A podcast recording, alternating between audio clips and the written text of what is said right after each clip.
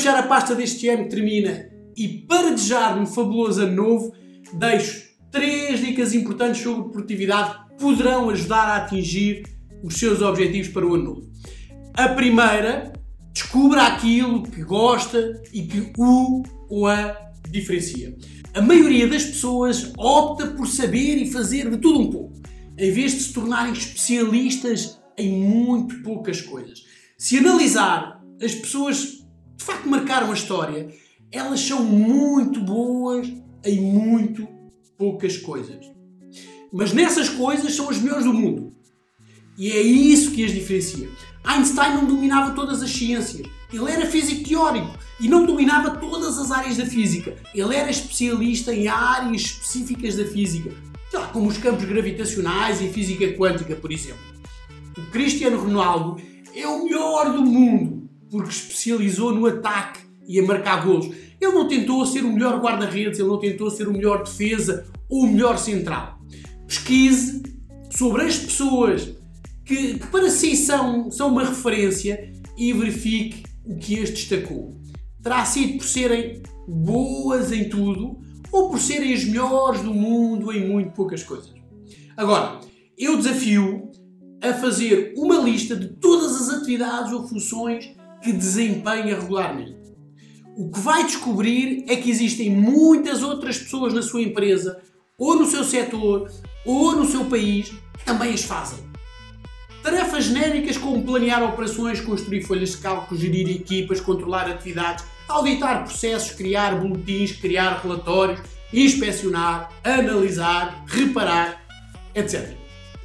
Não só as fazem, como provavelmente as fazem tão bem quanto você. Portanto, a questão que tem que responder é quais são as três funções de que gosta e que quer melhorar para que se torne no ou na melhor do mundo. Quais são elas? Vamos chamar-lhe as suas funções vitais.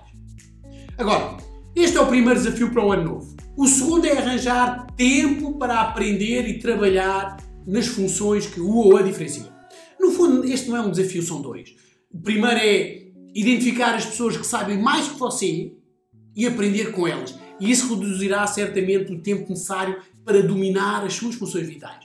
E segundo, tem que, no meio de tanta complexidade e distrações do dia a dia, arranjar tempo focado para aprender e desenvolver as suas habilidades. As suas habilidades naquelas que são as funções vitais, as funções que decidiu ser o ou a melhor do mundo.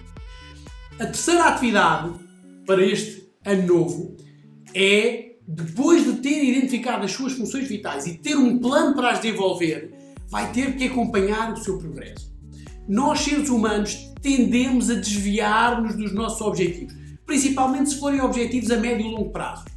E 12 meses é um longo caminho a percorrer.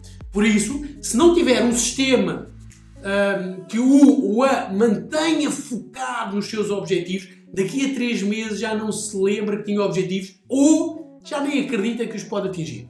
Portanto, crie um jornal diário, um caderno de capa rija e nesse jornal escrevam os seus objetivos, as suas três funções vitais.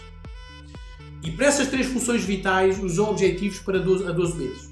E siga-os todas as semanas. Repare, eu, eu faço ao domingo, eu utilizo, todos os domingos utilizo uma hora e meia para analisar a semana anterior, para planear a próxima semana e para compreender se me estou a afastar ou a aproximar dos meus objetivos.